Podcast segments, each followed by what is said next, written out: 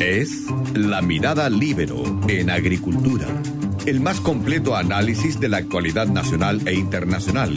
Conduce la periodista Magdalena Olea. Ya estamos de vuelta. Ahora conectados con el abogado, expresidente de la UDI, Ernesto Silva, prorector de la Universidad del Desarrollo. Ernesto, ¿cómo estás? Muy bien, Magdalena, ¿cómo estás tú? Qué bueno, muy bien también, Ernesto.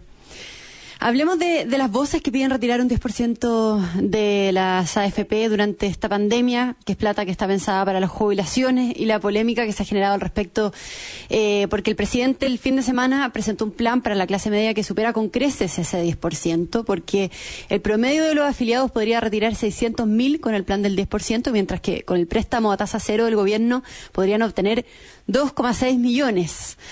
Cuéntanos eh, cómo es este tema eh, ¿Y qué tan efectivo es que este plan para la clase media sea realmente más eficaz que retirar el 10% de los fondos de la AFP? yo creo que el tema del 10% de la, de la AFP eh, es, como de esos ejemplos, Magdalena, donde todo suena lindo al principio, pero que las consecuencias son muy graves después. Eh, ¿Por qué? Porque hoy día las personas de las familias de clase media, hoy día lo que están diciendo es que no quiero endeudarme, yo quiero poder tomar mis fondos. Pero el efecto de hacer eso es, uno, primero, la gran mayoría de las personas tienen muy poquita plata todavía en sus fondos de pensiones. Y por lo tanto lo que recibirían sería muy poco, tú lo dijiste en tu introducción, y sería mucho menos que lo que recibirían en este como préstamo o crédito solidario que ha organizado y propuesto el gobierno. Lo segundo es que los fondos de pensiones tendrían una baja muy fuerte ¿Por qué? Porque la señal que se estaría dando, hay que recordar que los fondos de, de pensiones están invertidos en acciones de empresas chilenas y extranjeras y por lo tanto ellas se verían afectadas, se verían súper afectadas también el valor de esas compañías y también el valor de los fondos de pensiones por una decisión de este tipo porque implica debilitar o cambiar muy fundamentalmente las reglas del juego. Lo tercero es que tendría un efecto también para las personas que están jubilando pronto porque en el fondo al bajar el valor de los fondos, las pensiones que tendrían tendría un impacto y serían más bajas. Eh, eso como contexto. Ahora, mm. ¿por qué lo otro es, mejor? Bueno, porque somos un país que tiene que dar soluciones viables y que permitan construir futuro. No tenemos recursos ilimitados y por lo tanto lo que la prioridad a mi juicio hoy día es poder apoyar a todos los que se están quedando sin ingresos y se van a seguir quedando por los tiempos que vienen hacia adelante, pero apostar que eso se puede recuperar con el esfuerzo de todos. Yo, si tú me preguntas mi mirada, creo que de esta salimos todos juntos trabajando. Y eso requiere poner esfuerzo todos. Por ejemplo, lo tiene que poner el Estado ofreciendo facilidades, créditos, liquidez muy rápida. Y también lo tenemos que poner todos para poder sacar adelante y recuperar esa capacidad. Entonces, en eso creo que hoy día es una decisión muy difícil porque tiene niveles de popularidad bastante altos esto de retirar los fondos pero creo que las consecuencias para las personas pueden terminar siendo peores en su efecto, tanto en sus jubilaciones, como también para la capacidad de abordar desafíos nuevos, vamos a tener muchos más. Entonces espero que eso hoy día se rechace. Creo que en eso eh, se necesita mucha fuerza en la conducción política del gobierno y también de los partidos, para que en momentos de dificultad no sea el botón de la popularidad el que pueda mandar, sino también el poder explicar las razones por las cuales hay que hacer algo que hoy día aparece difícil para algunos, pero que creo que es fundamental para seguir construyendo futuro. Ernesto Silva, ¿y qué crees que va a suceder hoy en la Cámara de Diputados? ¿Cómo ves el panorama en general? Bueno, se necesitan, eh, en esta modificación a la Constitución se necesitan 93 votos, que son tres quintos, ¿verdad? El 60% de los votos de la Cámara de, Diputados. Y, la verdad es que eh, yo creo que van a estar muy justos, van a estar muy justos, entiendo que obviamente hay tensión eh, y hay inquietud en algunos parlamentarios de la coalición de gobierno de Chile Vamos, que en el fondo consideran que la respuesta del gobierno en materia de clase media no es suficiente. Yo en ese sentido, lo ¿qué es lo que esperaría, Maidalena? Ojalá esos parlamentarios le den la oportunidad a, las propuestas que hay para conocerlas bien y poder mejorarlas antes que abrir una puerta a algo que una vez abierta ya es muy difícil de revertir. Y creo que eh, no solo por el tema del retiro del fondo, ya hemos visto la experiencia en Perú y en otras partes que el uso que se hace no siempre es el mejor, sino por lo que va a significar por las pensiones futuras de las personas que tienen que, eh, en el fondo, que han, han ido construyendo con su esfuerzo pequeñas medidas de ahorro para poder mm. construir su pensión. Así que yo creo que va a ser muy justo, muy, muy justo. Ernesto, Ernesto Silva, prorector de la Universidad del Desarrollo, ¿tú crees que el asunto de fondo acá es iniciar un proceso de desmantelamiento del actual sistema de pensiones? O sea, que este proyecto de ley busca más allá de ayudar a la clase media en la pandemia, reemplazar el actual sistema previsional por un modelo de reparto. ¿Ese sería el fondo? ¿Cómo lo ves? Eh, mira, yo creo que sería una consecuencia. No, no, no creo que. A ver, lo primero es que, que, creo que si uno quiere ayudar a la clase media, yo sería primero más práctico. Si uno quiere ayudar a la clase media, esto es una mala ayuda. Así de sencillo. Es mala porque la plata que le llegaría es poca y en segundo lugar porque el efecto que tendría en las pensiones de quienes se jubilarían pronto y de quienes habrían retirado fondos y, y se jubilarían después sería un efecto muy malo. Y lo segundo, y lo segundo eh, es porque efectivamente acá lo que tenemos que ir construyendo es como un país de clase media como Chile, que ha enfrentado crisis tan duras, se levanta con medidas que den futuro y debilitar un sistema de ahorro previsional como el que tenemos. De esta forma, uno lo puede mejorar, perfeccionar. Sin duda, lo que haría es debilitar algo que ha sido un pilar del mercado de capitales chileno, del ahorro de las personas, del sentido de propiedad de los fondos eh, y también de las bases como del progreso. Entonces, yo trataría de, que las reformas de pensiones se puedan discutir en su mérito para mejorarlas, para perfeccionarlas, pero no lo haría por esta vía que creo que puede ser un camino muy, muy negativo. Estamos conversando con el expresidente de la UDI, Ernesto Silva. Eh, el hecho de que parlamentarios de la UDI, de Renovación Nacional, también estén a favor de esta jugada política tiene el oficialismo un punto crítico, que eh, como titulaba una editorial del Mercurio esta mañana. Quiero preguntarte por esta situación de tensión que hay en el oficialismo, porque eh, la UDI ha acusado además falta de conducción política del gobierno y del ministro del Interior, eh, luego de que el Ejecutivo declinara presentar un veto para corregir la situación de los alcaldes con la ley que limita la reelección, también por el desorden de algunos parlamentarios que están a favor de algunos proyectos que son considerados inconstitucionales por el gobierno, como es el caso del postnatal de emergencia o este para extraer plata de las pensiones. ¿Cómo has visto esta situación y qué tan preocupante es?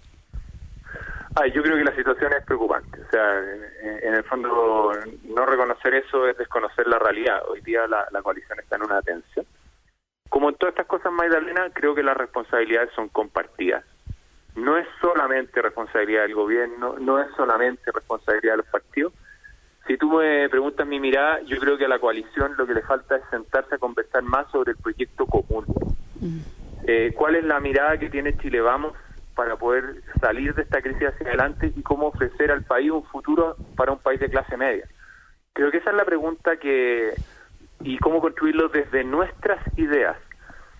Eh, creo que en eso, por ejemplo, la UDI tuvo siempre una apuesta que la construyó hace mucho tiempo, que era la UDI popular, y esa apuesta a la UDI popular no era ir a decirle a la clase media del mundo popular eh, lo que decían las mayorías, sino que era tratar de empatizar con los dolores, pero llevar nuestras ideas para empatizar con esa realidad y conquistar y abrir horizontes. Creo que lo que le falta a la coalición hoy día es sentarse a conversar cómo se proyecta hacia el futuro. Y en eso estamos en una etapa, Magdalena, además, desde acá a diciembre, que viene la renovación de las directivas de los tres principales partidos, eh, la U y Renovación Nacional y Evópolis, y creo que es importante que la coalición se pueda sentar a conversar más allá de las reuniones en el gobierno y discutir y proyectarse. Yo también creo que el gobierno tiene que hacer su reflexión. Eh, ¿A qué convoca? ¿Qué límites pone? ¿Cómo da las peleas? Obviamente eso como consecuencia de lo que tú has dicho en la forma de recurrir o no al Tribunal Constitucional, en la manera o no de vetar, requiere, creo, mayor nitidez de la que se ha dado. Pero eso se trabaja en conjunto. Eh, es un momento crítico y los momentos críticos son para que afloren los liderazgos positivos. Y espero que eso sea lo que se pueda dar y que hoy día, eh, si es que se logra que no se apruebe el retiro del 10%, creo que sería un punto de partida para trabajar en unidad y remontar hacia adelante porque el país necesita que el gobierno y su coalición se coordinen muy rápido para tener una respuesta de futuro. Mm. En esto tú hablas del gobierno. ¿Tú crees que el gobierno debió haber ingresado este veto para evitar que los alcaldes no puedan eh, ser reelegidos por, por esta única vez eh, o no?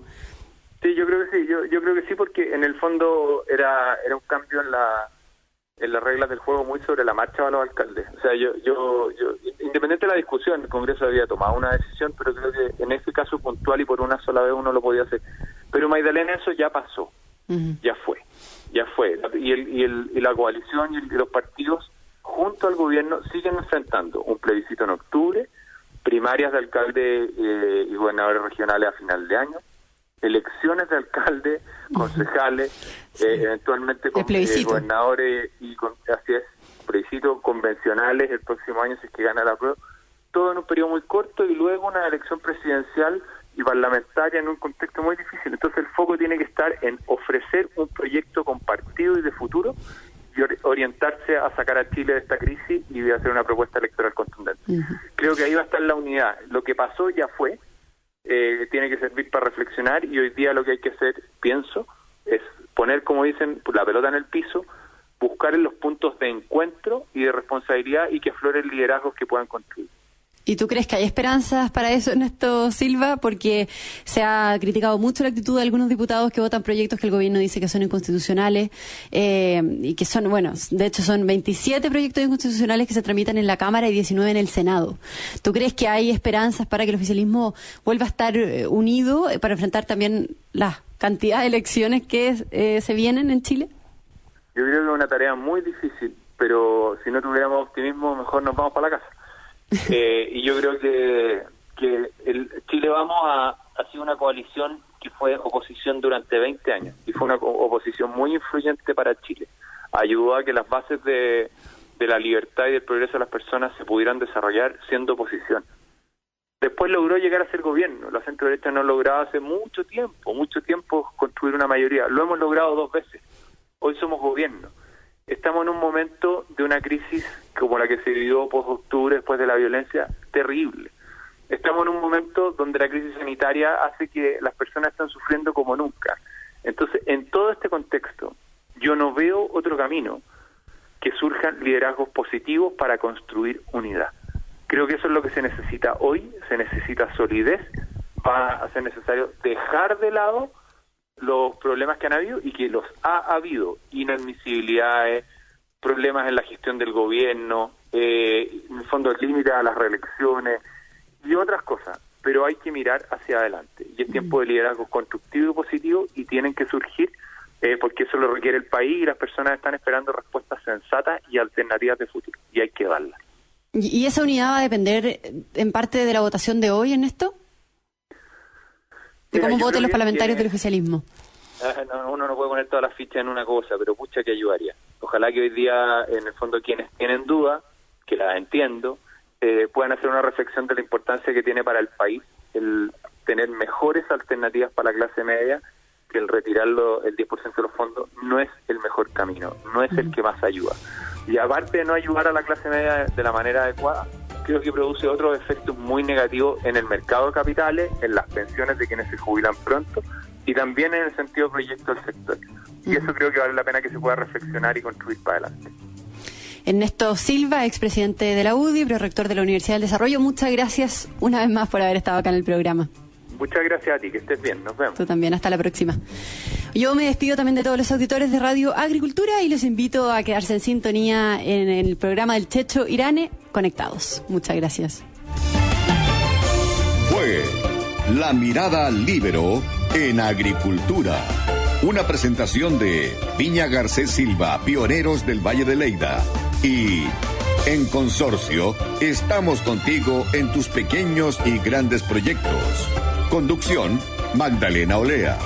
Producción, Doris Mora.